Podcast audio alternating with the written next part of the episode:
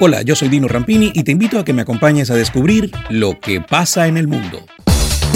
En el marco del inicio de una discusión global sobre los aportes de grandes capitales para paliar las crisis, el Fondo Monetario Internacional ya jugó una ficha a favor de la iniciativa de cobrarles a los más ricos justo días después de que Estados Unidos confiara que llevará al grupo de los 20 una postura en ese sentido.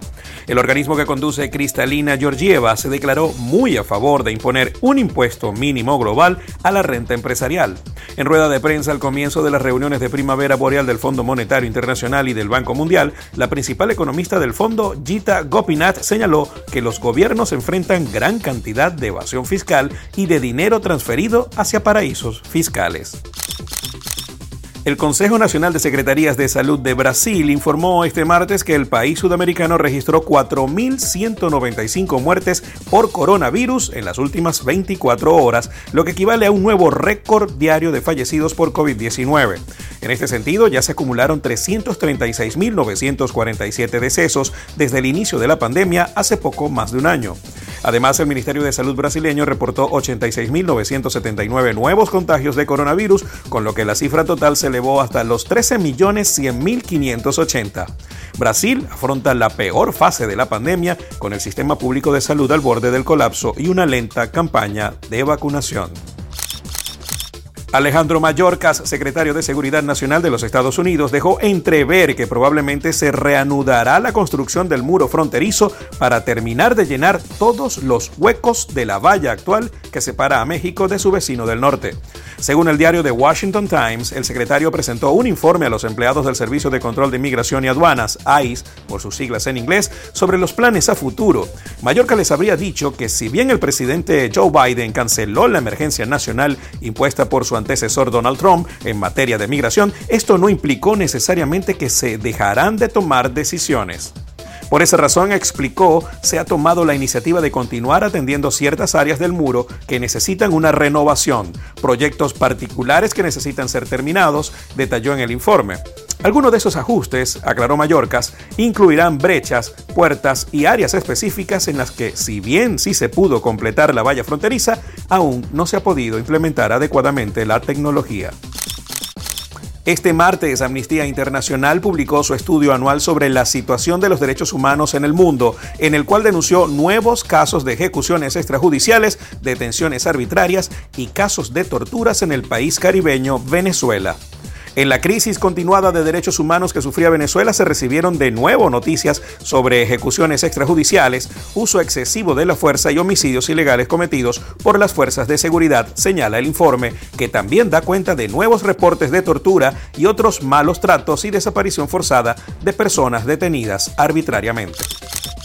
La firma argentina de comercio electrónico Mercado Libre dijo este martes que invertirá 1.100 millones de dólares para ampliar su espacio de almacenamiento y servicios en México este año, impulsado por un auge de las compras en línea durante la pandemia.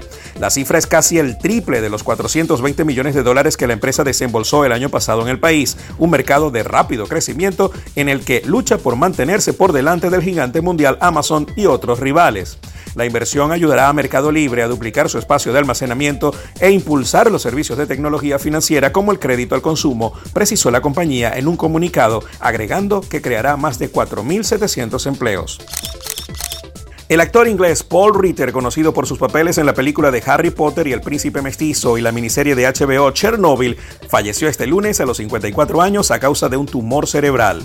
Ritter encarnó al mago Eldred Warple en el sexto film de la saga de Harry Potter estrenado en 2009 y se puso en la piel de un asesor del gobierno británico en la cinta de la franquicia de James Bond, Quantum of Solace, que llegó a la gran pantalla en 2008. El actor también intervino en la serie de HBO Chernobyl y en decenas de producciones para televisión como Vera, Cold Feet, No Offense y la popular comedia británica Friday Night Dinner, así como en la película de suspenso Inferno y en una cuarentena de obras teatrales. Por la ida de los cuartos de final de la Champions League, Real Madrid en España derrotó 3 a 1 al Liverpool y el Manchester City en Inglaterra le ganó 2 a 1 al Borussia Dortmund. Para el Madrid, el brasileño Vinicius abrió el marcador al minuto 27 y Marco Asensio amplió la cuenta al 36, antes de que Mohamed Salah marcara el 2-1 en el minuto 51, pero Vinicius repitió para poner el 3-1 en el minuto 64, que da a los merengues ventaja para la vuelta en Anfield la próxima semana. Por el Manchester City, el belga Kevin De Bruyne en el minuto 19 adelantó al líder de la Premier League. Marco Reus empató para los alemanes a poco para el final en el 84, pero Phil Foden dio la victoria al equipo de Pep Guardiola sobre la hora en el minuto 90. Y hasta acá las noticias. Esto fue Lo que pasa en el mundo. Lo que pasa en el mundo fue presentado por Publi Aviso, Vino Happy Shop. Over Di Blasio, Inversiones Autoval, Uniformes Única, Juguetón, Tony's Bistro, Grupo Doima Internacional, Farmacia Leo, Pasapalos Natalie, Ron Calazán, Solution Travels, Pastopoli, Carnicería El Pana, Tequesuelar. Y Parri Arepas.